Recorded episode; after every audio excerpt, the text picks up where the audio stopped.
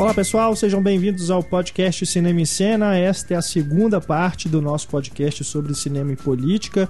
Na primeira nós discutimos aí filmes mais centrados em eleições, né, em candidatos e tudo. Agora nós vamos falar sobre outros filmes que envolvem aí política, escândalos, né, golpes de Estado, também biografias de políticos, né, enfim. Acho que vai render aqui ainda uma discussão tão boa quanto foi na primeira Calorada. parte do nosso podcast.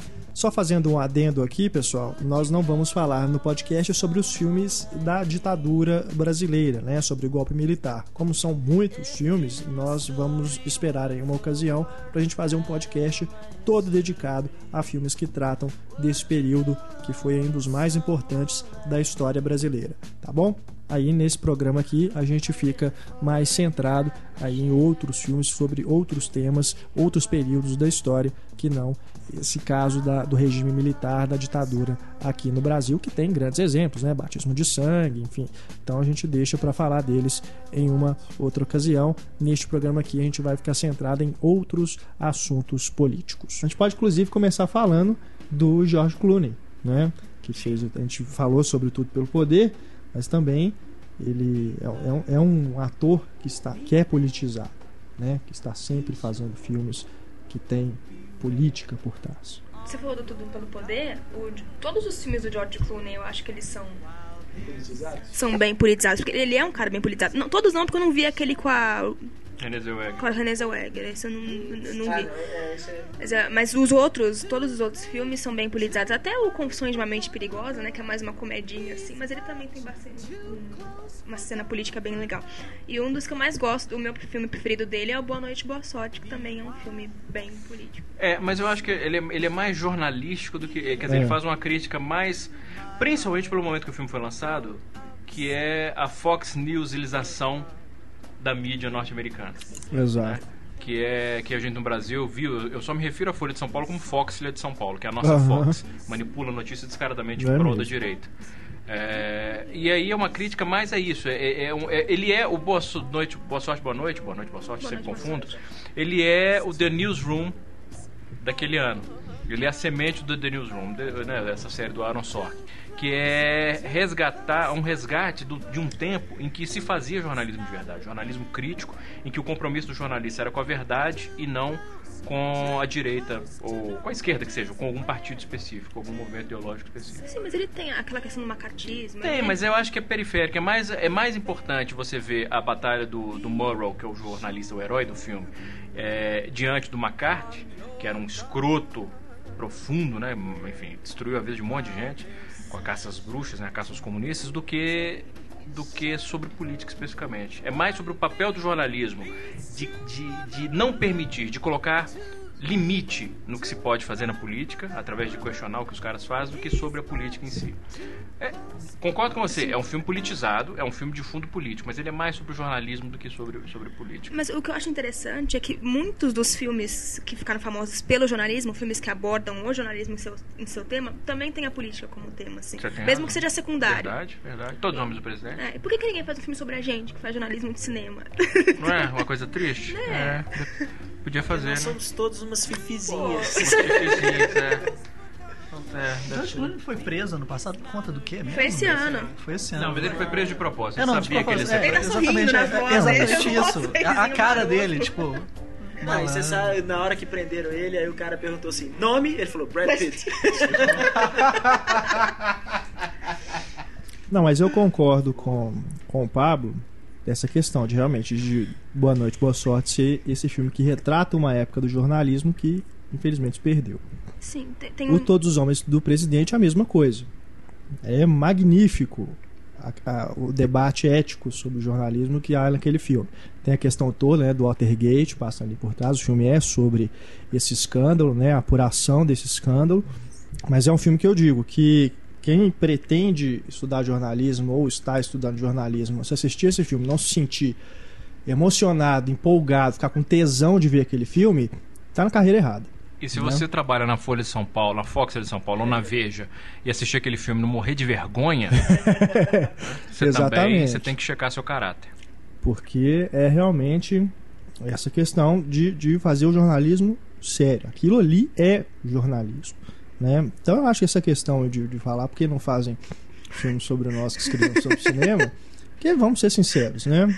A gente não faz nada A gente não- importante. Vamos ser sinceros, É, nós não né? somos relevantes pro O, o mundo. jornalismo cultural, infe- infelizmente, ele não se leva a sério. Não, e não é só Não, isso. tem não, coisa não é pior, tem jornalismo Não, não é que esportivo aí, pra sério. ser O jornalismo pior. esportivo, é, pra começar, eu acho que é uma contradição de termos, jornalismo esportivo. Não, não quero Mas- generalizar porque temos, né, inclusive colegas de trabalho Não, que fazem um trabalho muito bacana, muito sério. Mas, sinceramente, Renato, eu não acho que não se jornalismo leva, não é, não é que não Mas se é leva a porque sério. a- é, É porque não afeta o mundo tão diretamente quanto o jornalismo político. Porque o, a- É, o jornalismo. eu exato, a assim. política ela afeta a vida de todo mundo. Então o jornalismo Exato, político né? ele É. também afeta a vida de todo mundo. O jornalismo cultural.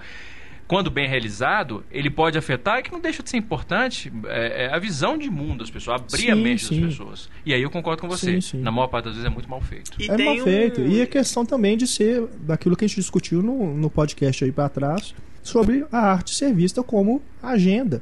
Acaba ser Guia de divulgando. consumo. Guia de Entendeu? Com consumo. certeza. Não é Mas jornalismo o- mesmo. Mas, mas inclusive tem um filme sobre esse mundo aí, já que a Larissa tá, tá tão, tão triste por não ter.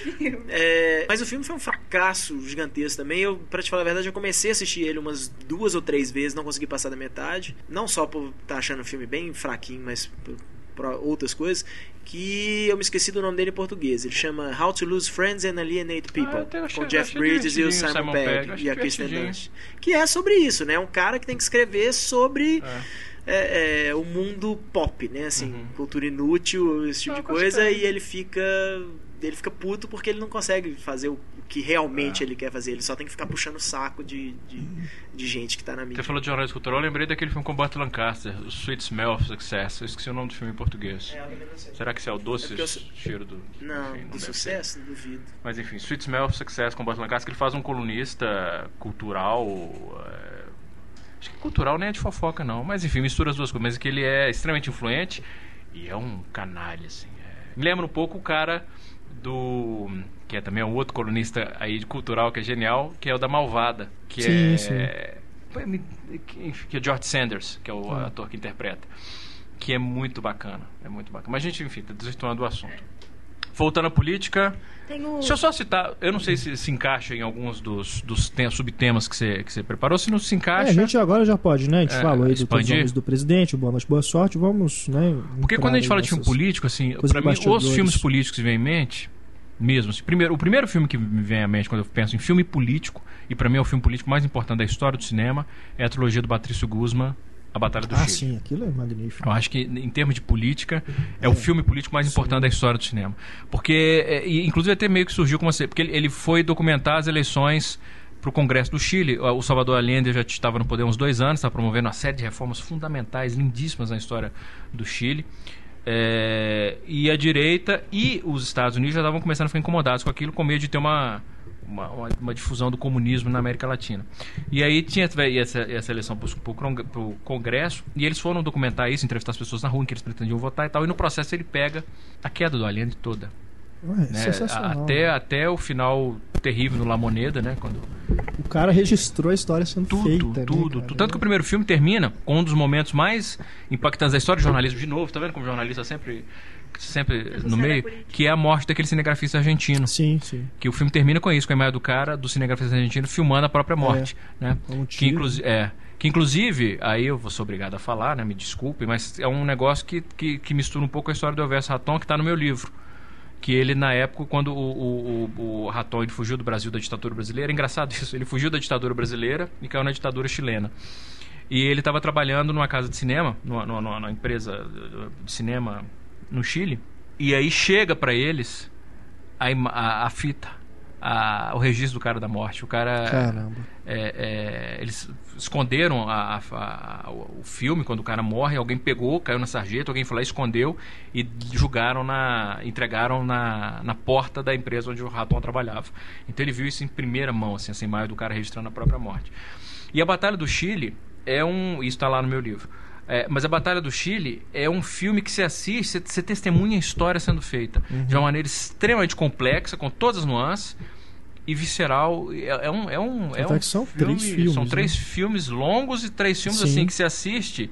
É, eu assisti os três é, back to back to back na, uhum. numa mostra de São Paulo, se não me engano, é, eu me 2006, lembro. 2007. Você escreveu e, no site. E foi, um, assim, é, é um, é, foi uma das minhas melhores experiências como, como. Eu nem vou dizer como cinéfilo, acho que como ser humano. Uhum. Está disponível em DVD, também saiu na coleção Videofilmes, né? Não sei se ainda está em catálogo, se você ainda encontra, mas foi lançado no Brasil. Qual, você lembra quem lançou? A Videofilmes. Aliás, aquele box quem tem? Eu ou você? Você. Ah, você, né? É. Ainda sou eu, né? Tem que me deu vontade de rever esse filme de novo. É, é sensacional aqui. Ficou parecendo coisa de casal agora, né? ficou parecendo coisa de casal agora. Isso tá com você. Eu fiquei, depois que nós separamos, ficou comigo ou ficou com você esse, esse box? Não, é porque o box chegou pra gente, foi isso? Foi, né? Videofilmes que mandava pra gente, né? Pra gente resolver. E não manda mais? DVDs. Eles cancelaram né, essa coleção, aí parou é, de. de parou mandar. de mandar tudo a videofilmes. Eu acho que a videofilmes nem sei nem se existe. Nem existe mais, mas, mas enfim, ou outras distribuidoras. mas aí eu lembro que eu fiquei na que o Renato falou que chegou, mas aí. É o primeiro ou o segundo que termina com a imagem do Pinochet lá assumindo a, a transmissão televisiva. Que eu lembro que é um final assim, é. assustador, Não, uma coisa terceiro, tão né? sombria. O terceiro é. É o terceiro. Você fica assim. É terrível. É o, é o, mal ganhando, né? É mesmo. É, sem falar que até o fato de ser da, da imagem preta e branca, aquela uhum. imagem de arquivo, isso confere uma crueza, uma, é, uma visceralidade. Nossa, é um filme. Arrepiando, é, só não, de lembrar é um da filme, imagem. São né? os três filmes sensacionais. A Batalha do Chile, é, Patrício Guzman é sensacional. Um outro filme. Agora, eu acho é, é engraçado isso, porque quando eu penso em filme político, eu penso imediatamente em Batalha do Chile, e aí por uma associação eu lembro da, da Batalha de Argel. Sim, que também saiu pela Corvo. mesma videofilme. É mesmo videofilme? Mesma é. coleção, é. Que é do Guilherme Ponte Corvo, que é, também é um filme... Ele não é um documentário, mas ao mesmo tempo é um documentário. Uhum. E, e, que é um filme também político extremamente relevante. E, e, de novo, visceral, realista, importantíssimo, complexo. E que você termina o filme profundamente angustiado também.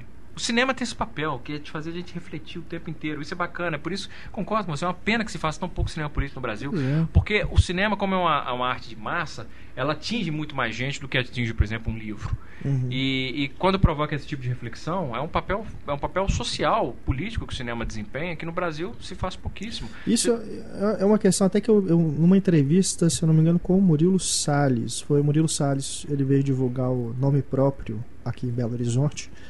É, eu perguntei para ele por, é, justamente essa questão. Por que que parece que havia uma necessidade assim de se falar sobre esses problemas quando havia a questão da ditadura, né? Você tinha uma repressão é, sobre a liber... sobre a forma de você se expressar, né? Hoje, como não tem, as coisas são mais livres. Eu perguntei para ele se acabou, não tem mais uma causa pelo qual os jovens lutam, né? Uhum. Ele não falou assim que não, pelo contrário, ele acha que existe essa causa, só que hoje ela é individual. Uma questão mais assim da pessoa querer se resolver em vez de se preocupar com problemas uhum. coletivos. Que é justamente o, nome próprio é sobre isso, né? A, tem, a, personagem do nome próprio é isso. uma ela, coisa relevante, sem dúvida. Né? A gente então, numa era de isso. Talvez né? essa questão dos jovens cineastas que a gente discutiu mais ainda né, nesse debate sobre cinema e política, de não ter essa ambição, porque eles são mais preocupados em falar sobre coisas pessoais, mais coisas que afligem eles pessoalmente do que de uma forma da sociedade. a gente vive numa era de individualidade. Quando você para para pensar, a própria natureza das redes sociais é um negócio muito interessante, porque é rede social, é para você entrar em contato com as pessoas, só que cada um na sua própria casa com seu computador é, sozinho. É. Então, até o nosso contato social com as outras pessoas, ela é marcada essencialmente pela solidão de cada um. Sim. Você está sempre na sua casa mexendo no Facebook ou no Twitter para se comunicar com as pessoas. Então, é uma sensação e muitas falsa vezes, de comunidade. preocupado em quantas curtidas vai ter o que você Não é? falou, é? quantos retuitados ah. vai ter o que você Me incomoda falou. muito, por exemplo, o conceito do tuitaço. Pois é. é vamos hoje vamos, vamos protestar, é, todo não, mundo, vamos fazer um tuitaço hoje. Cara. Gente, na minha época, e olha que triste eu ter que falar isso na minha época. Na minha época, mas é verdade, eu fui líder do movimento estudantil secundário em Belo Horizonte. Eu falei em carro de som, eu organizei, eu fui um dos organizadores do Fora Cola em Belo Horizonte. Eu falei, eu discursei na Praça da Liberdade para milhares de pessoas e na Praça 7. Isso era você ter, você Tá, você protestar, é você sair. E, e, o Fora Cola foi um, foi o mais marcante, obviamente, da minha época, mas assim como ele, teve vários outros. Você saía, você protestava, você fazia coisas, fazia coisas, você se reunia, você bolava. Hoje em dia, a pessoa participa, escreve uma hashtag no Twitter e diz: Eu participei, eu ajudei. Não, você não ajudou. Você não ajudou. Você teve a ilusão de ajudar, o que é pior, porque é. aí você condiciona a pessoa à passividade. Em vez dela sair e fazer alguma coisa, é, como eu falei, como a gente fazia né, na minha época de, de, de, líder de movimento estudantil, que você realmente fazia coisas, você saía, organizava protestos, discursava, organizava movimentos. É, você fica em casa coloca uma hashtag no final de dois ou três tweets e tem a ilusão de que você fez alguma coisa e não tem que fazer mais nada. É. Então isso condiciona uma passividade que eu acho perigosa. Né? É, eu lembro sempre do menino que, eu não sei se foi show de restart ou alguma coisa assim, que ele estava dando entrevista para Globo, quer dizer, ele estava em rede nacional falando com a emissora de maior alcance do país e vira e fala assim: Eu vou xingar muito no Twitter. É uma falta de noção da, do próprio, da próprio hierarquia da comunicação uhum. no país que mostra uma alienação que eu nunca tinha testemunhado na minha vida. Ele tinha o Brasil tá, né? inteiro para falar e falou que ia voltar para casa para reclamar no é. Twitter. Xingar é, muito no Twitter. É Mas tem uma coisa que me incomoda, assim, que é, muita gente reclama, assim, eu vejo muita gente de 20 anos de idade, na minha idade, reclamando de que, ah, na época da ditadura as pessoas saíam na rua para lutar contra alguma coisa e hoje elas não fazem mais isso. Primeiro que eu discordo, porque que bom que a gente não tem mais que ir pra rua lutar contra uma ditadura. Que tinha uma, existia uma causa que realmente. E era um mundo mais bipolar mesmo. Ou, ou você era contra, ou você era a favor, e pronto. Era um mundo mais bipolar. Hoje as causas elas estão mais pulverizadas. Existem diversas causas para você lutar. Então, eu acho que sim, as pessoas ainda protestam, elas ainda saem na rua, mas é, é muito mais pulverizado. Você não tem mais uma ditadura contra que lutar. Não, você... Claro que existe a solidão, claro que existem as pessoas que pensam que são politizadas pela, pelas redes sociais. É claro que sim, mas ainda existe muita gente politizada e que sai na rua para lutar. Só que as causas são mais pulverizadas. E outra coisa. Que... Quem que sai na rua para lutar pelo quê? Eu quero um exemplo. Ué, greve dos professores, não, mas você tá falando de, Não, mas você está falando de categoria é, profissional. Isso não, sempre teve, teve um monte de estudante que teve. Não, não, todo ano tem. Você está falando de movimento. Você está falando de coisa específica, você está falando é. de uma causa trabalhista que é muito específica. Eu estou querendo saber de causas. Causas não é uma causa lutar pelos professores? Não, de novo, nós estamos falando não, de questão trabalhista. Professores lutando pelo salário deles. Não, foi um, teve um monte de gente Tudo que aderiu. Bem, mesmo que nós estamos falando de estudante, é, estudante, professor, nós estamos falando de, de ensino. Nós estamos falando de causas trabalhistas. Questão pontual. Eu estou querendo saber de causas, causas maiores, ideológicas. Não estou falando de salários melhores. Estou falando de causa, de ideologia. Como, não estou falando de tipo, ganho. Tipo, como foram os caras pintados. fazer protesto na porta de, de loja famosa que usa pele de animal. Ué, Honestamente. O próprio Fora Lacerda. É, isso está. Aqui no Brasil, aqui em Belo Horizonte, o Fora Lacerda, hum. eu, eu vejo como é. um movimento realmente de você tentar. E que você deveria tentar fazer parte. derrubar um político, né? Mas eu, eu faço parte, eu tweeto. Ele usa hashtag. Eu uso hashtag Fora Lacerda, tá? Ele mudou tweets, a fotinha tá? dele no, Facebook. Mudei, minha, mudei meu avatar no Freixo. No, no. É isso, eu né? lembrei agora é porque tem um monte de gente que tá mudando o sobrenome é, no Facebook, no Twitter, para, por exemplo, o nome do cara é José Simão, ele coloca Zé Freixo Simão para dizer que apoia o Freixo. que é, é, é, a coisa típica do eleitor do Freixo, aquela coisa de classe média. Mas, assim, essa questão, por exemplo, o Lacerda, a gente não vê que tem o mesmo efeito, por exemplo, do Fora Colo. Porque não é uma coisa que. Claro que é uma mobilização da sociedade é, toda, né? Mas é em BH. Mas mesmo assim, o, o, o, mesmo assim é um exemplo que eu acho muito positivo. As é. pessoas se reunirem para fazer isso a protestar. Que bom. Tomara é. que eu esteja errado mesmo. Tomara que eu esteja eu errado e que as pessoas continuem se mobilizando fora das redes sociais. Eu lembrei de um outro documentário aqui, também da coleção Videofilmes, é, chama Videogramas de uma Revolução. Assistiu? Não. É sobre a queda do ditador lá da Romênia, o Nicolau Ceausescu. Ceausescu é também é, é, no, na linha do Batalha do Chile. É. Registro, assim, na hora que está acontecendo, eles pegando transmissões televisivas, cinegrafistas amadores, no caso aqui, né? No caso Qual do é Patrício Guzmão, Videogramas? era amador. Videogramas de uma revolução. Porque o que? O, o Ceausescu, ele rebentou com a Romênia. Né? Então houve um levante popular contra ele, culminando com a execução do ditador. E isso tudo é registrado, também de uma forma magnífica. É. Vale a pena procurar também. É... Deixa eu ver. Eu, eu, tava, eu também não, tava, não queria esquecer. Falei da Batalha do Argel, né? Falei do.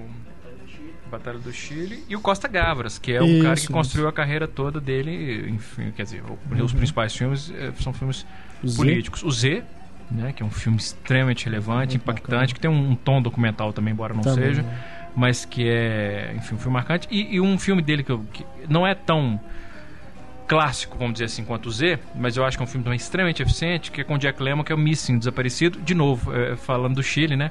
Que é justamente isso, é o filho do cara que desaparece durante a, a repressão chilena, que foi extremamente sangrenta, e aí o Jack Lemmon faz esse cara que vai ao Chile tentar achar o filho dele. Uhum. E também é do Costa Gabras, é um filmaço também. O Míssil Desaparecido e o, e o Z. São dois filmes que são fáceis de achar no Brasil? Não. O Z, o Z já foi lançado algumas É. vezes por distribuidoras não oficiais, esse tipo de coisa. Mas o Missing, se saiu, talvez tenha saído também não Fora de oficialmente. catálogo né? também. É. É. Vocês assistiram Machuca? Que também é, tem, não é um filme político, é sobre a questão ali da, da- do Chile, né? Do, do, do Pinochet e tudo, do Allende. É, Acontecendo no pano de fundo. Então Sim. acompanha a- uma- um garotinho que tá no orfanato, tudo, é bem legal. É o filme. ótimo, é ótimo, é ótimo o É. filme. É Gosto ponto de vista da criança, aquele, aqueles acontecimentos todos. Indo pro exterior, talvez fuja um pouco do assunto, mas tem dois alemães como Daniel Bru, que é o Adeus, Adeus Lenin, Lenin. que é. É. uma comédia muito divertida. É muito bacana, Eu né? adoro aquele É filme. muito E tem bacana. o Educator, É, eu gosto ainda mais do Educator. eu gosto tem uma muito. discussão política. Não, Adeus Lenin é um, é um, é um filme muito, muito divertido. É muito divertido. É ótimo. Sobre as conspirações né, nos Estados Unidos. Tem o JFK. do Cara, eu, eu acho. JFK, eu acho. Pra mim é o melhor filme do Oliver Stone. Eu acho sensacional aquele filme. Nossa, sensacional aquele filme. A, a- a- a- eu não sei se eu falo que, ele, que é a reconstrução que ele faz ou a desconstrução que ele faz do assassinato do Kennedy, mas é, é para começar o, o, o Oliver Stone mudou o estilo dele. Acho que aquele filme marca o antes e depois do Oliver Stone. Ele muda inclusive o estilo dele de filmar a partir do JFK. É, essa coisa pós-moderna da linguagem do Oliver Stone, de várias bitolas, com vários é, com 16mm, 35, digital, às vezes 8mm, preto e branco. né? Ele começa ali. Ele trabalhou com quatro montadores naquele filme. É uma coisa raríssima. Um Uhum. cara trabalhar com mais de um montador, com quatro então. Mas quando você vê o filme sem tempo, não tinha como se, se ele fosse montar sozinho aquele filme com uma, pessoa só, eles vão ficar ali até hoje. É. E aquele filme é sensacional, cara. É sensacional. Eu não, eu, eu não vou dizer que eu fiquei completamente. Mentira, ele me convenceu, inclusive. Eu sou obrigado a dizer que eu fui tão influenciado que ele me convenceu. Hoje, eu, eu, pra Uhum. mim, aquilo, assim, tudo é aqui. é, Ele tem razão, foi assim que aconteceu. De tão convincente que é o filme. cara. Uhum. Eu gosto muito, muito do ótimo. JFK.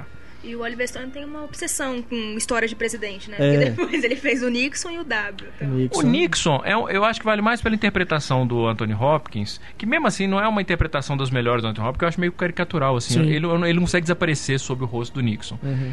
Mas é um, é um bom filme, é um bom filme, assim. Eu acho até que ele pega leve demais com o Nixon, principalmente considerado o viés esquerdista do Oliver Uhum. Stone. É. E depois o W, que você já citou. Né? É. Mas aí o W, pra mim, eh, eh, já me parece mais uma mistura do Nixon com um sketch do Saturday Night Live. Me- é, eu não consigo encarar. É, ali, é mesmo, Não é? é. é? uma coisa quase, quase fabulesca que ele faz no W. Os personagens são quase são caricaturais, assim, muitas vezes. Não é uma coisa realista como ele faz no Nixon e no JFK e tal. É, não, a forma como. Até a própria interpretação do Josh Brolin, né? É. Como o Bush. Eu acho curioso, tem uma cena que o Richard Dreyfuss, né, que interpreta o Dick Cheney, que ele tá falando com o Bush lá no, no escritório. Eu, eu fiz uma comparação com o impera como se o Dick Cheney fosse o imperador, o George Bush fosse o Anakin Skywalker, um tenta- tentando corromper o, o Bush, né, tentando levar ele pro lado negro da força. O, o Renato tem que tratar essa obsessão Tem, dele com não, Star Wars, cara. eu- assim, na eu- boa, não, Renato. Você tem que mas procurar é, terapia, cara, cara. assim, a- essa cena é, é- é bem emblemática nesse Star sentido. Wars entra no nosso tema também. Lembra? É, a trilogia, a nova trilogia, né? Tem um bastidor de política mesmo. Vai dizer que não tem. Não, não tô falando que Tem. não tem, não tô falando, mas tem dentro da, dentro da visão Não, é. de mundo infantil do George Lucas. Não, George sem Lucas, dúvida. Ele é incapaz de, de Mas retratar tem. uma, uma coisa política complexa. Não, lógico que não. É, mas tudo bem. Renato, tem, tudo bem. Mas é essa questão, entendeu? De você corromper. Tem, tem. É verdade. Porque. Não, Tem, foda-se, tem. Tem não, até cena se no Senado, não tem? Vocês estão. Tem até cena no Senado Vocês Intergaláctico. estão menosprezando a minha. Não, eu não eu tô, não, tô falando eu de não. verdade. Eu acho que é o fundo a minha político. analogia, então eu retiro tudo que eu disse. Não, não retira.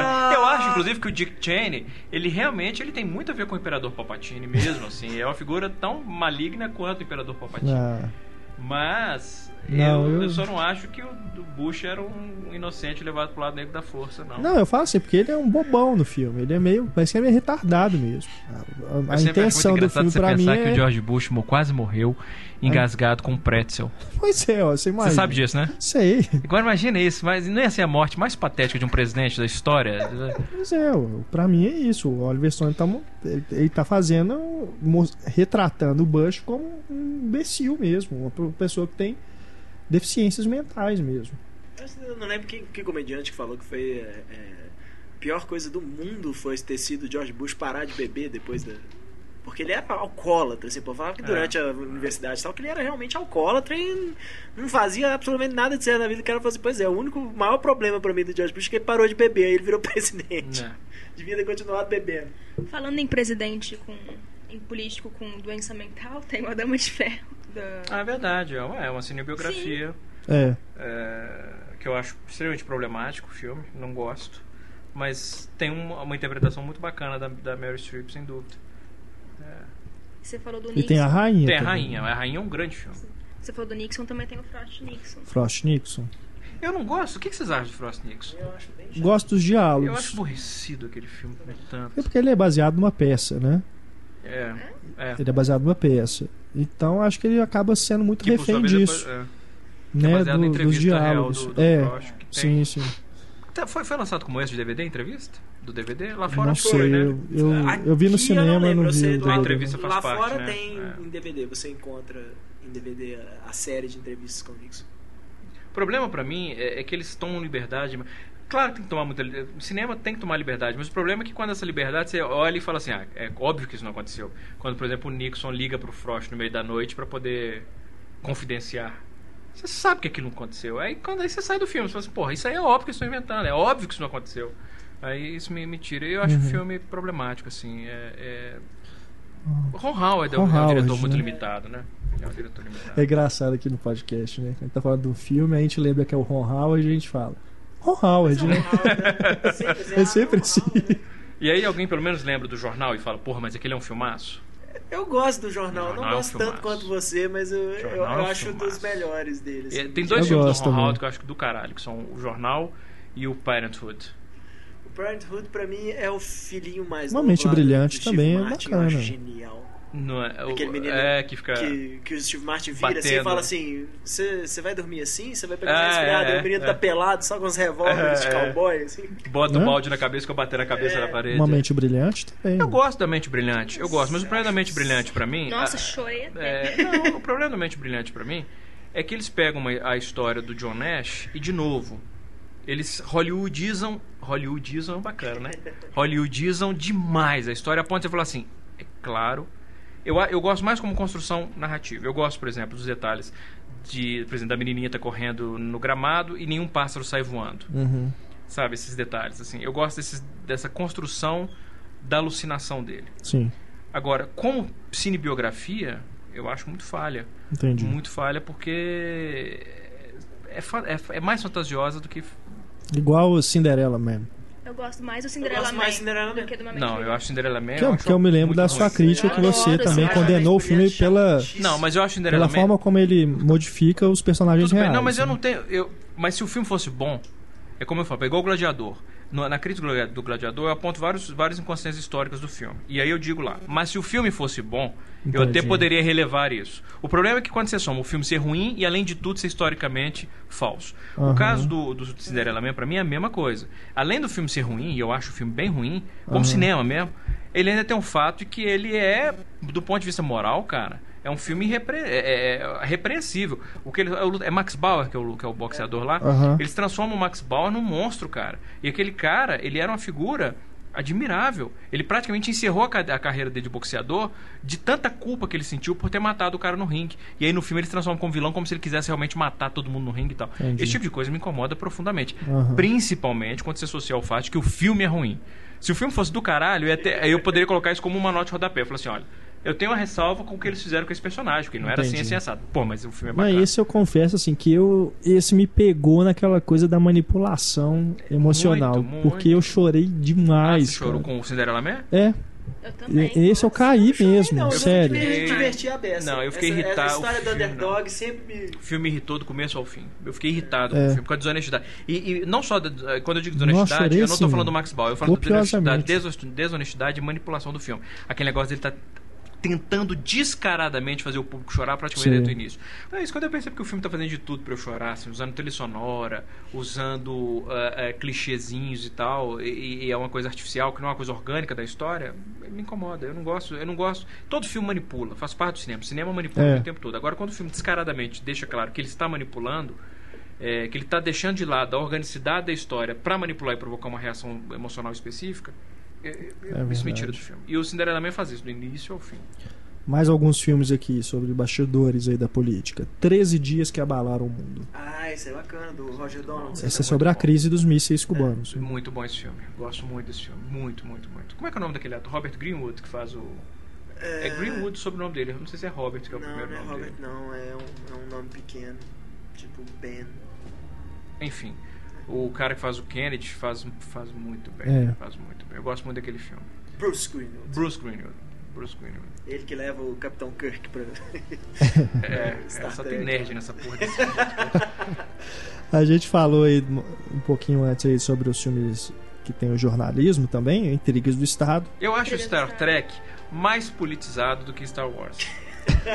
acho mesmo, juro. Mas Não, é, sem Eu acho Star Trek muito mais, muito aquelas mais coisas politizado que Star Wars. Mais politizado. muito. Mais Vamos filosófico. te xingar mais muito no filosófico, eu É. acho. Eu acho do ponto de vista Não, eh, concordo. filosófico, existencial, político, eu, eu acho Star Trek tá de mil a zero Star Sim, Wars, acho mesmo. Star Trek é uma fábula, é pra criança. O Star Trek é pra adulto. Star Wars. É, Star Wars é pra uma fábula pra criança. Star você- Trek. que pode curtir, eu curto, por exemplo. Aham. Mas Star Trek é pra adulto. É, com Eles não certeza. têm sabre de luz, não tem graça. É, pode não ter Tá graça. vendo como é adulto? Ele, ele gosta por causa do sabre de luz, olha lá como é. Mas então, o Intrigas do Estado. Eu Dito gosto isso, eu bastante. gosto de Star Wars, tá, gente? Por favor. Intrigas do Estado é com o Russell Crowe, a Rachel McAdams faz a pupila dele, ele é um jornalista veterano. Ela é uma blogueira, né? É. Ela é tipo a fifizinha É. da redação. E o Ben Affleck, que é o político, senador. né? Ele é um senador. E tem toda a conspiração ali que ele tá investigando. Eu gosto, É. eu gosto muito desse filme, mas eu não concordo com a decisão final. Que é claro que eu não Eu posso falar, não eu não concordo. com a decisão final. Eu tenho vontade de matar aquele Eu dire... nem lembro qual é a decisão final. O filme, pode não, falar, o filme né? não me Tem deixa. Não, eu assisti ao filme. Pode Não, pedir o- pra pessoa passar que dois me- minutos e a Não, gente... não. O que me Depois- incomoda no filme é ele renegar a importância das mídias digitais para o jornalismo hoje. É como se ele defendesse o jornalismo clássico como a única coisa que é possível fazer, que é a única coisa certa numa investigação jornalística. Eu não acho que ele... Tanto é que com o, o plano final é o, a- a- o jornal passando nas prensas na gráfica.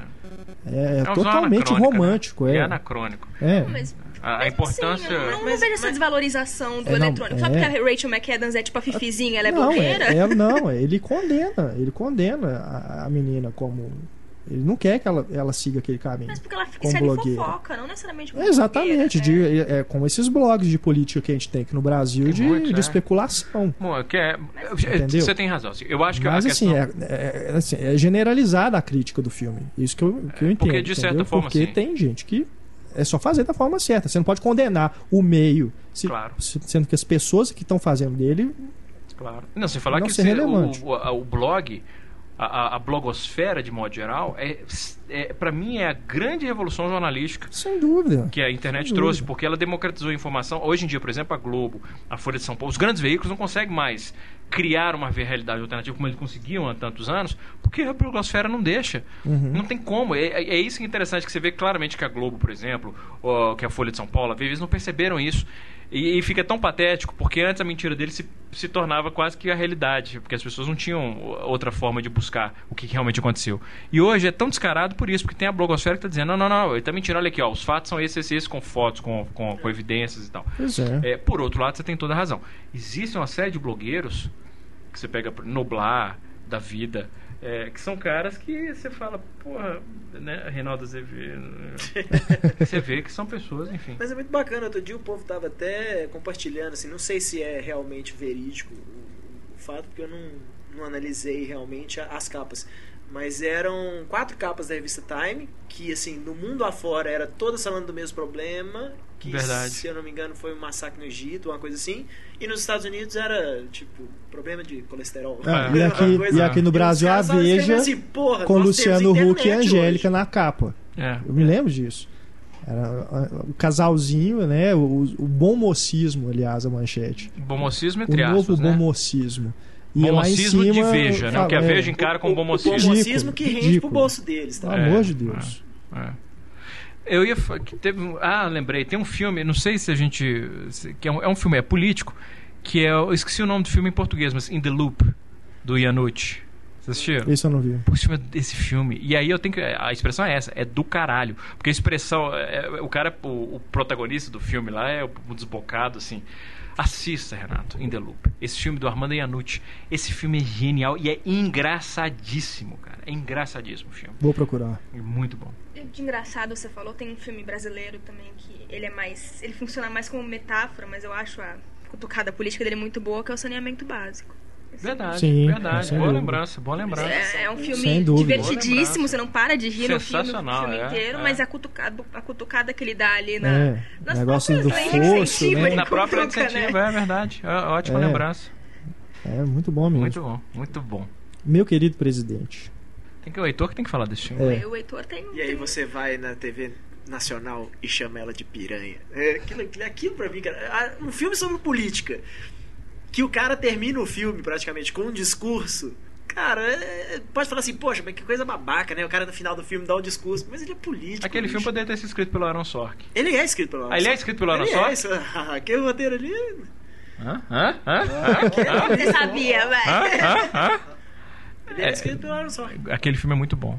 Que foi mais ou menos na mesma sabia, época. Se eu não me engano, logo depois ele passou, eh, passou a fazer, não. Ele criou o West Wing, né? Foi, ele é um dos criadores. É muito então, bom. Gosto muito daquele mais filme. Gosto muito daquele filme. É muito, muito bom. Eu acho muito bom porque no final das contas, ele, assim, além dele ser sobre duas coisas, né, sobre, sobre ser sobre a vida pessoal do cara e ser sobre a campanha política do cara, mas aquilo pra mim é, é- é gritante demais do que é a política americana até hoje. Olha, as propostas, as suas propostas, eu não tô nem pra ir pra ela não. O problema, sabe o que é? É que a sua namorada queimou a É. bandeira americana num protesto lá. E se você namora com ela, você não é uma boa pessoa. É, é. Sabe, assim, é- é- isso nos Estados Unidos, nas, na- nas campanhas americanas, é, ridículo, cara. Ri- chega a ser. É risível mesmo, assim. Porque não é uma, aquelas coisas que. Que, que aqui no Brasil, né, assim, acaba sendo uma- umas coisas meio, meio veladas, né? O povo tenta jogar isso como se fosse, não, isso aqui é obra de um cara que vai votar, que, né, que vai votar nesse candidato. O Uhum. candidato não tem nada a ver com isso. Nos Estados Unidos, isso é ridículo, porque passa assim. em- em- nos horários mais caros da televisão, esse tipo de propaganda, metendo o cacete no outro lá, e colocam lá assim, tipo, esse comercial é patrocinado pela, por, um- por uma organizaçãozinha desse tamanho que não tem onde cair morta, sabe? Mas É, aí os caras. sabe, porque lá de onde tem que eles o- tiraram 5 milhões de dólares pra botar esse É porque comercial lá eles têm um sistema que é PAC, não tem nada a ver com o nosso PAC. Aham. É, que, que são isso, que são, que são organizações que podem, não precisa nem dar satisfação de onde vem o dinheiro, que elas podem fazer o que quiser. A única regra é que elas não podem ter nenhum tipo de coordenação com a campanha oficial do candidato, o que é uma grande mentira, porque é óbvio que as campanhas coordenam. né? Mas a única regra é isso: os caras podem investir o que for, pode arrecadar o que for, não precisa dar satisfação de onde veio o dinheiro, de como gastou o dinheiro, desde que não tenha nada a ver com a campanha original. Se eu não me engano, o terceiro episódio do The Newsroom fala muito sobre isso, sobre é, é, empresas americanas que patrocinam. É, é, e isso aí eles falavam muito do Tea Party lá, né, no- no- nos Que é um Estados negócio Unidos. nojento. Que, e assim, patrocinado por megas, mega corporações, tal, não sei o quê, e os caras, né, tipo, tentando, não, mas a gente tá aqui, a gente tá defendendo o interesse do cidadão americano Uhum, comum, uhum, né? E o personagem do Jeff Daniels, que é genial, assim, falando assim, ah, é mesmo, né? Assim, ele bota os caras em rede nacional pra fazer os caras se contrariarem. É. Você falou essa coisa do. Eu lembrei de. Eu não sei se a gente citou esse filme aqui já hoje, ou se foi antes do, do, do- do podcast, mas que é, é parecido isso. É, que é o filme com a John Allen. Como é que chama? A conspiração. A Conspiração. A conspiração. Que é isso. É, se eu não me engano, o vice-presidente morre. E aí o, o- o Jeff Bridges, que é o presidente, ele tem que indicar um novo vice-presidente. E aí tem que passar por uma aprovação do Congresso. E ele indica Joan Allen e ela tem uma coisa assim no passado, assim, de ter participado de um protesto é, em que queimou a bandeira americana, ou ela estava pelado, ou ela transou com alguém, alguma coisa assim, um moralismo barato. E aí o senador vivido pelo Gary Oldman, faz de tudo para barrar essa, essa, essa é, um, é um grande filme do Rod Lurie que era crítico de cinema não sei de que jornal nos Estados Unidos e, e depois enfim virou, virou cineasta uhum. gosto muito conspiração e o apenas bons amigos ah, mas isso é uma comédia romântica, é, né? Não é da década de 90, não é bem político. Tem alguns toques. É bacana, eu, eu lembro, né? Quer dizer, faz. É, usa como plano de fundo. Tem pouco que eu vi né? aquele filme, mas eu lembro que na época eu curti. É, eu vi na home video há 15 anos atrás, é. pelo menos. Leões e Cordeiros. Aí você tem crítica no site, não vou falar dele, não. Não gosto desse filme, não. É, o Pablo não gosta. Eu, eu, eu gosto. Eu gosto muito do filme. Às vezes, talvez mais pelas interpretações e até pelo fato dele ser meio. Eu esqueci a palavra que você usou meio óbvio, não é óbvio. Raso. É... Não, não é raso, é. Filho da puta. Não, quando, você tem, quando você tem que ensinar as coisas de forma bem. Didático. Didático. Ah. Uma vez você falou óbvio, que o filme é, é, meio, meio óbvio demais, meio didático demais. Mas é, é, para uma, uma geração que, que às vezes até, tá, até isso, pouco engajada, pouco política, é, eu acho que ele funciona né? Assim, pra, exatamente para esse tipo de pessoa, esse tipo de pessoa que, que nos Estados Unidos fecha o olho para a política na época, a política do Bush, né? Especial, especialmente em relação à, à, guerra, no, invasão do Iraque, do Afeganistão, enfim. É, então eu acho que o Robert Redford, assim, é, é um defeito do filme, é, mas eu acho que ele veio numa hora certa de falar assim, escuta aqui, vocês estão apoiando um cara que então vou, vou explicar para vocês de forma bem bem básica que você entenda. Né? Por que que, você, por que que tá errado apoiar esse cara? O problema é esse, é bem baixo demais. Eu, é, acho, eu é, acho curioso é isso, assim. Porque é um filme que, do ponto de vista político ideológico, eu concordo com tudo que ele tem a dizer. Uhum. E mesmo assim, e mesmo eu assim vejo o filme falando, cara, é. não, não precisa ser assim. É um pouco com o, com o Fahrenheit do Michael Moore Fahrenheit Não, Columbine eu acho muito melhor do que o Fahrenheit. Columbine é sensacional. E o Fahrenheit é um filme que eu fiquei espantado, assim, como é que ele podia estar dizendo um monte de coisa que eu falava, tá certo, ele tá certo, que bom que ele tá dizendo isso, e ao mesmo tempo falar assim, como filme é, é muito maniqueísta filme. e artificial. Com certeza. Sabe? Acho que o Michael Moore é um pouco. Não, eu não acho que o Michael Moore de modo geral assim, não. Eu acho que o Michael Moore ele é showman. Ele preocupa muito mais com o espetáculo do é. que com outras. Mas quando ele consegue um equilíbrio bom entre essas coisas, como por exemplo no Roger e Eu, que é o filme que lançou ele, e no Tiros em Columbine, ele faz isso muito bem. Quando ele se, e em outros momentos ele não consegue estabelecer esse equilíbrio, como no Fahrenheit, que ele preocupa mais em ser engraçadinho do que ser contundente, e no, no próprio Cycle, sobre o sistema Sim. de saúde norte-americano. É, são filmes que eu olho e falo, tá certo, ele tá, ele tá certíssimo em apontar tudo isso, mas são filmes que para mim não funcionam tão bem, porque ele preocupa mais com o espetáculo do que com a mensagem. Eu, eu gosto até do Fahrenheit, mas eu também acho que é. Eu gosto, Ele, ele se, se pega muito no ataque, aí ele acaba meio que. É... Sabe? Você, eu gosto disso, dessa. Pessoas desse caráter panfletário do filme? O problema não é ser panfletário, porque todo documentário, de certa forma, é panfletário. A coisa mais babaca do mundo é o cara falar assim, pô, esse documentário, ele é. ele não consegue ser imparcial, porque no máximo que o cineasta vai conseguir é fingir que ele foi parcial. Sim, só de selecionar o que ele vai mostrar, é claro que ele já está é, fazendo um recorte é da mito, realidade. Né? O Michael é Moore, ele se assume completo. É por isso, por exemplo, fazendo um paralelo com o jornalismo, é por isso, por exemplo, que eu não, eu, você raramente vai me ver criticando o Estadão, mas eu vou criticar muito a Folha. Porque o Estadão, se bobear, ele é mais de direita do que a Folha, mas o Estadão ele se assume como direita. Chega na hora uhum, da campanha política, ele fala assim, dúvida. assim, ele publica um editorial dizendo, nós vamos votar no Serra. Pronto, meu problema com o jornal acabou. É, desde que ele não fantasia a realidade, uhum, né, que ele publique lógico. coisas falsas. Mas assim, pelo menos ele se assumiu. A Folha ela tenta se e a Veja com ar imparcial quando não são. É, o, o, Michael Moore não, ele de, descaradamente ele diz: eu sou parcial, estou mostrando o meu recorde da realidade. O problema não é esse. O problema para mim é quando ele, ele tenta fazer mais espetáculo do que, do uhum. que ser argumentativo. Entendi. Ele, eu acho que ele faz isso no Fahrenheit. Ele tenta ser é mais engraçadinho do que... É no Fahrenheit né, que ele sai abrindo a porta das casas das pessoas no Canadá?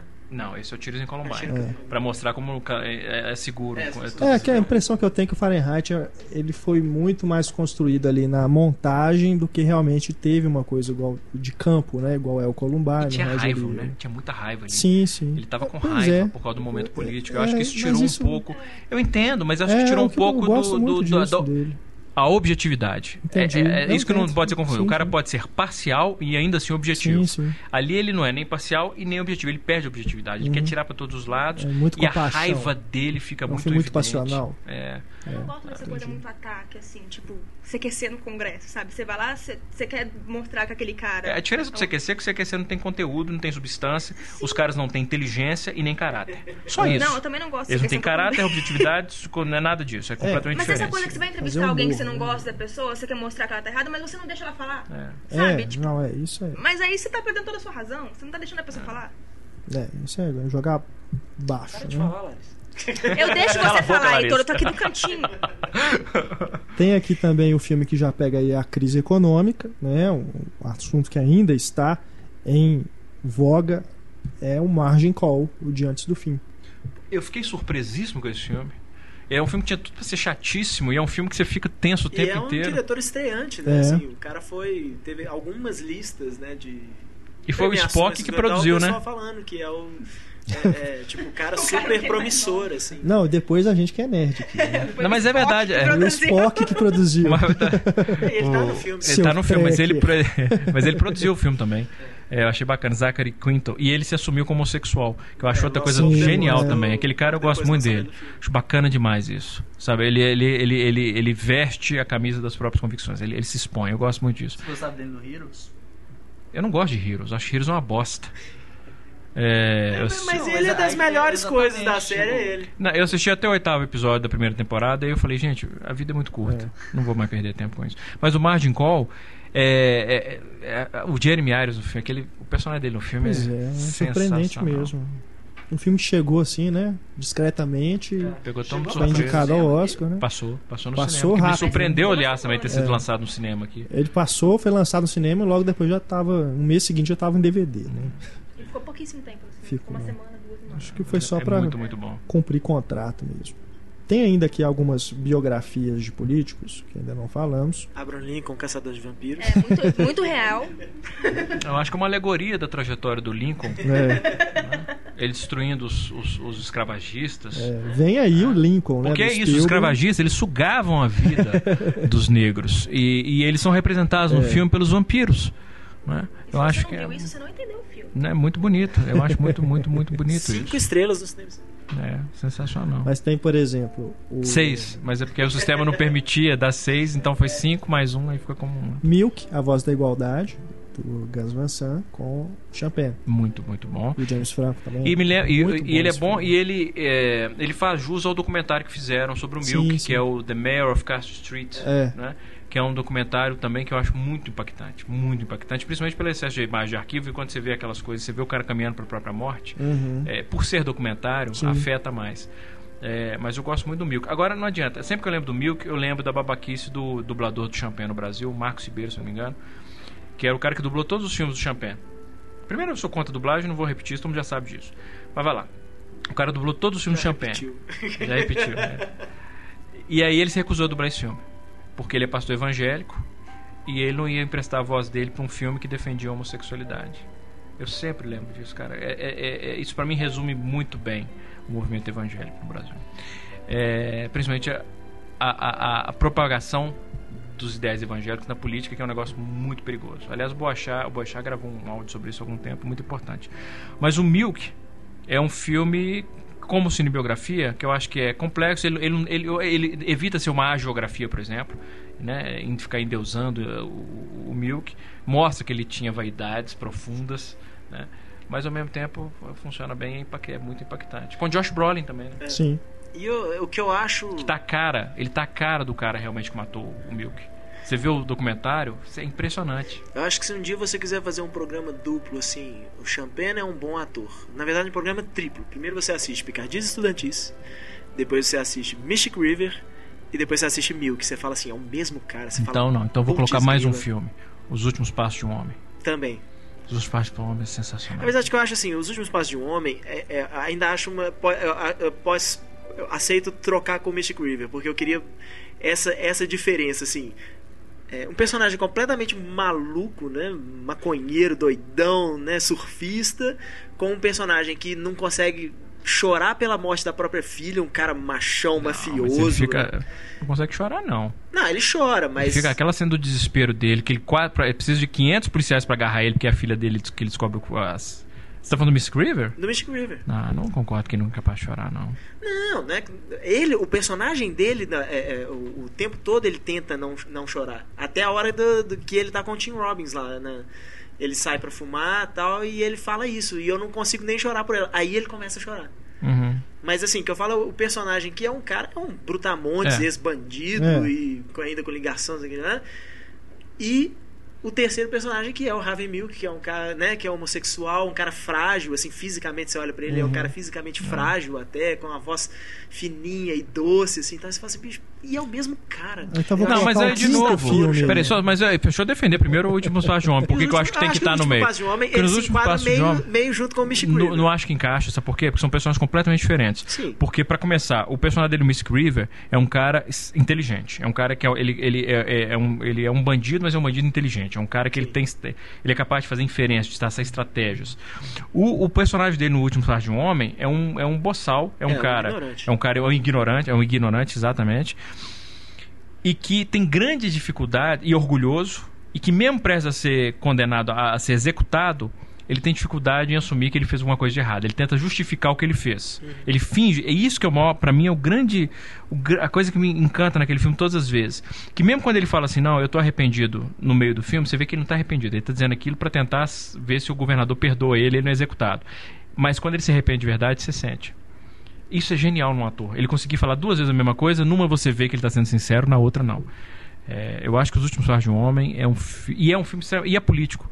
Já que nós falando de político, porque ele fala sobre pena de morte e de uma maneira extremamente complexa. Porque ao mesmo tempo, que é- obviamente o filme é contra a pena de morte, e que a pena de morte é uma barbaridade, né? é, é um- é um assassinato cometido pelo Estado em nome de todos os cidadãos, é terrível isso.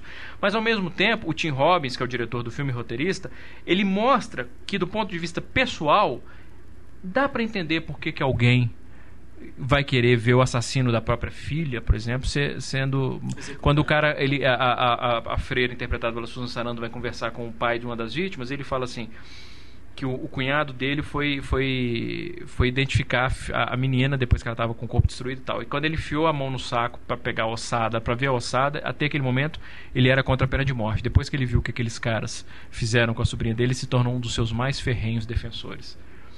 É lindo esse momento, porque você entende claramente, assim, não é porque ele é uma pessoa má que quer que vê os, que os outros sejam condenados à morte, é porque ele foi afetado pessoalmente. Mas ao mesmo tempo o filme tem uma posição contra a pena de morte. Eu acho lindo aquele filme. Não, eu ia só Qual- qual é brincar. o quinto? O quinto filme é o Aqui é o meu lugar, né? Que ele também tá todo diferente Nossa, a caracterização é, dele, né?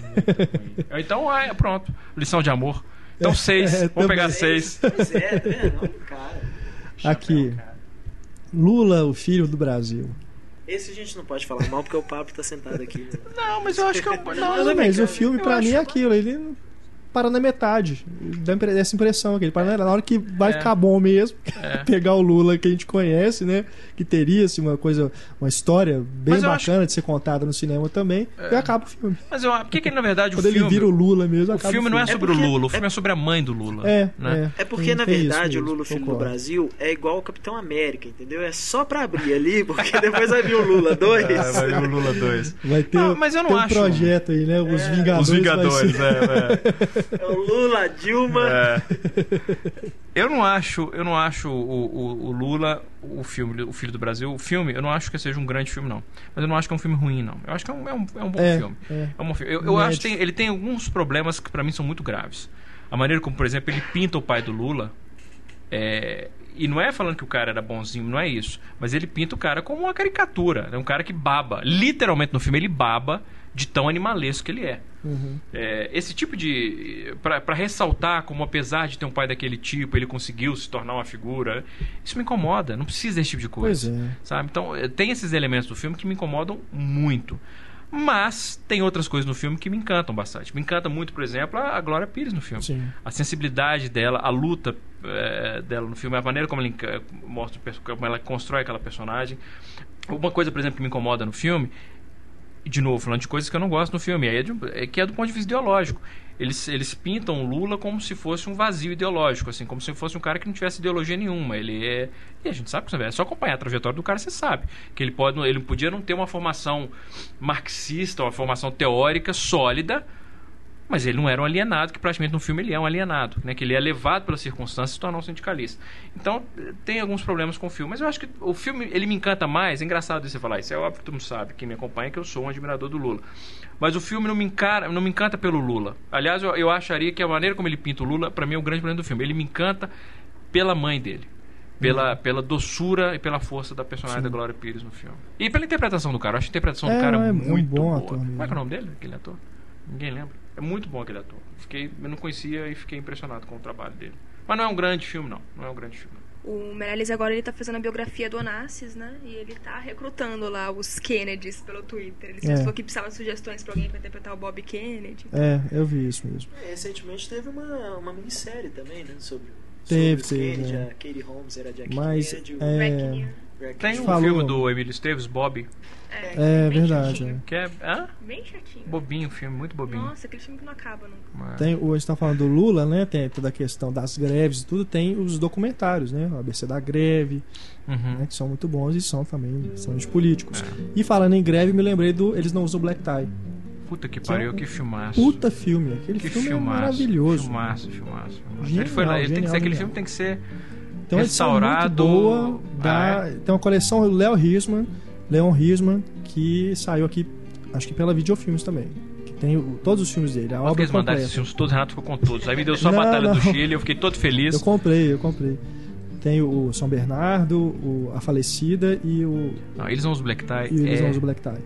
Eu eles tive a honra vale a pena, de, de vale conversar com mesmo. o Jean é Francisco Guarnieri numa mostra em 2003, 2004, assim. É só, só por aquele filme, uh -huh. o Guarnieri para mim é um dos grandes nomes da história do cinema brasileiro. É, Fernando Montenegro também, Não, não mas eu digo porque é, é, é, o não, projeto sim, é dele, sim, né? Sim. Assim, uh -huh. não só ele atua, mas o projeto no é teatro, dele. né? Depois virou filme. Mas o é um filmaço, Nossa, maravilhoso. Sensacional, sensacional.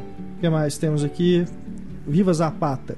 Zapata. Cara, é genial. Marlon Brando era um cara sensacional, né? Você vê que ele faz o. o, aquele filme, a, a, a, ele vira um mexicano, ele vira, ele vira, é. né? Os olhos, é impressionante isso. Eu gosto muito, gosto muito do Viva é. Zapata, gosto muito. Para mim é uma das grandes atuações do, do, Marlon Brando e uma das melhores mortes dele. Ele que eu escrevi há muitos e muitos é, e muitos e muitos anos. Eu escrevi acho que dois 98, 99, eu escrevi uma, uma conversa cinéfica que era As Muitas Mortes de Marlon Brando. Uhum. É, o cara que morreu no cinema. E uma das minhas favoritas, e ele sempre morreu de uma forma típica, né? No Deuses e.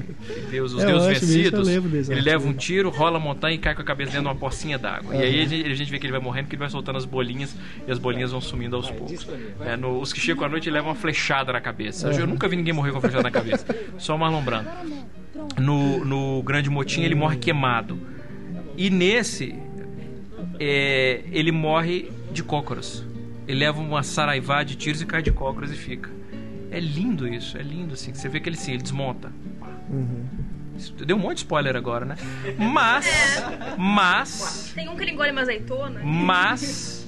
Não, eu não aceito falar de spoiler um filme com mais de 5, 6 anos de idade, por favor, né? Aí é. você fala de Viva Zapata. Outro dia o cara reclamou. É isso que eu ia falar, você tá falando de filme de pelo menos 20 anos aí. Não, pois é, mas por isso que eu tô falando, né? já passou muito. Outro dia um cara reclamou de spoiler no, no Twitter do do. Não, não, do Casablanca. Eu falei não sei o que de Casablanca. Ela falou, pô, spoiler. Eu falei, vai te fuder, cara.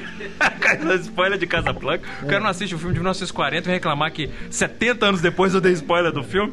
Você vai ver o Romeu e Julieta do Franco Zeffirelli, eles morrem no final, tá? é, pô, é spoiler. É. Rosebud, né? É, Rosebud. é, esse é o spoiler. O spoiler. Temos aqui também O Último Rei da Escócia. É, eu, gosto, biografia, é, né? eu gosto também, eu é. gosto bacana a interpretação do, do Forrest, Forrest Whitaker. É muito, muito, muito boa. E tem o Joe, o, Joe, o McAvoy, como é que é? James McAvoy. Sim. Eu gosto, mas é um bom filme, é um bom filme. É. Não é excelente, não, mas é um bom filme. Aquele, já que nós estamos falando da Escócia, Coração Valente, né? Super séria a biografia. É, é, ah, tá vendo? É um excelente exemplo que você deu, por exemplo. Do ponto de vista histórico, o Coração Valente é absurdo. É absurdo. Ele tem. Ele não tem nem. Ele não toma nem liberdades. Ele, ele, ele, ele faz ofensas históricas. Mas eu adoro o filme, porque ele funciona como filme. É. Sabe? É diferente do Gladiador, por exemplo. Eu gosto e muito do Coração Valente. Falando nisso, o Alexandre. Cara, o Alexandre pra não mim. deixa de ser também, né? Um político. Eu, eu não Sobre um detestei o político, né? Alexandre igual, igual detestaram, assim, em geral. É extremamente problemático, mas. Bom, Acho engraçado que mineiro fala Alexandre. É Ué. porque o marido, da, o marido dela, da, da Larissa, chama E toda Alexandre. vez que eles vão. Mas quer ver? Alexandre. Quais são as vogais, Larissa? Fale as vogais. Ai, ó. Mentira. Você fez de sacanagem, não fez? Você fez de sacanagem. O que, que você falaria normalmente? Ai, ó. não. Não, falaria A, E, A, E, I, O. Não, eu falo ai, ó. O, Eu sou a cidadã do mundo. A do o, mundo. ai, o. A, E, O. Mas enfim, o, o, o problema do Alexandre é que ele casou com a. Ah, não, nós estamos falando de outro Alexandre. É, o, proble... o problema do Alexandre é que ele é um épico histórico. Né? Aham. Essa histó- Ele é um épico histórico e ele é dirigido por um diretor que a linguagem dele é pós-moderna. Eu acho Pois que esse é. é. o grande problema. É o choque do estilo do diretor com um filme que, que exigia uma abordagem mais classicista, talvez, eu não sei. sim, é. É, Me incomoda muito aquelas intervenções dele de É, colorir cena exato, de rosa, essas coisas. Exato. Então acho que o problema é mais um choque entre o estilo e, a- e, a- e o conteúdo mesmo do filme.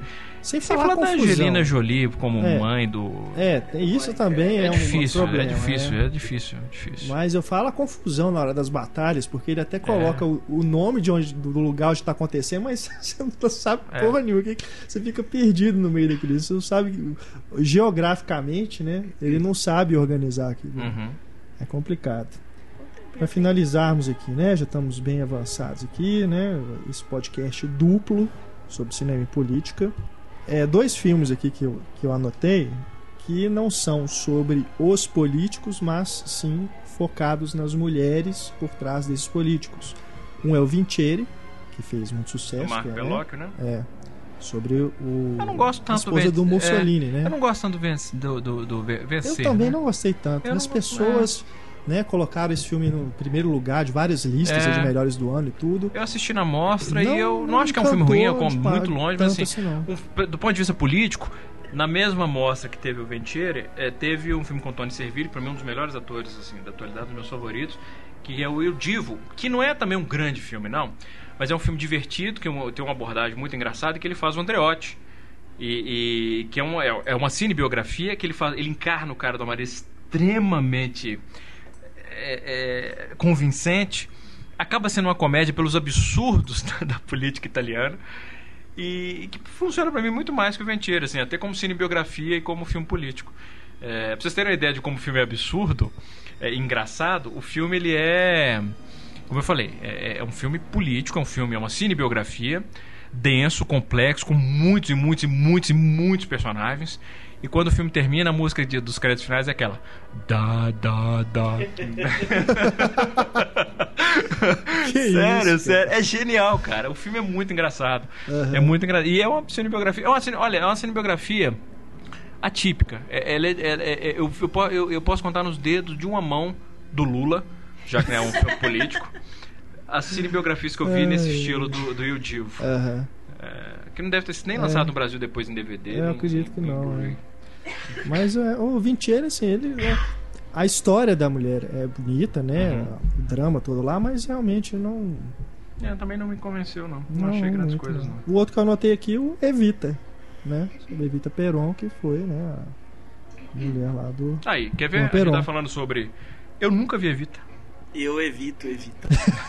Cara, nunca não, vi. sério, eu, eu assisti. Eu não consegui assistir inteiro, assim. de- da- daqueles pouquíssimos casos de realmente não conseguir, assim. de Tocou falar- tanto a música, né? de- Da Madonna de- que de- deu encheu o assim saco. uma hora né? e pouco de filme, eu falei, não dá. É, não, eu não nunca. conta mais de ver. Essa coisa de a gente falar assim, eu há 18 anos, é, meu trabalho é isso, e a gente perde. Tem filmes que você perde, não adianta, não tem tempo. Eu nunca vi a vida. É, e o Alan Parker. E do Alan diretor Park, e é do bacana, Alan, porra, Alan Park, É, só pelo coração muito satânico, bacana. ele já tem meu. O meu. É o Evita, né, assim, eu, meu- eu vi minha na devoção é época. eterna, mas eu não vi Evita. Eu vi na época. E assim. nem é por causa da Madonna, não. Nem é por causa da Madonna. Eu não vi porque eu Pois perdi. é. Eu perdi o filme. É um filme que também, assim. Tá, tá lá na minha memória lá atrás, sabe? Que foi na época que eu vi, nunca fiz questão de rever. Eu Talvez quando a gente fizer grandes diretores Alan Parker, aí vale uma revisão, né? Eu só lembro do Don't Cry For Me. Gente. Zé, a música encheu o saco. Ah, essa cena eu vi. Essa cena eu vi É. 500 vezes, né? Só de premiação ela passava. da- Agora o filme eu nunca vi. Então é isso, pessoal. Esse aí foi o nosso especial Cinema e Política, né? Parte 2. Agradecemos aí a audiência de vocês. Esperamos que todos tenham votado conscientemente, né? Seja primeiro ou segundo turno, né? As eleições ainda estão em, em curso em algumas cidades. Aguardamos as mensagens de vocês. Agradecendo aqui também a presença do Pablo, Larissa, Túlio, Heitor. E é isso, aguardamos então vocês novamente no nosso próximo podcast, tá bom? Um grande abraço, tchau. If I told you things I did before, told you how I used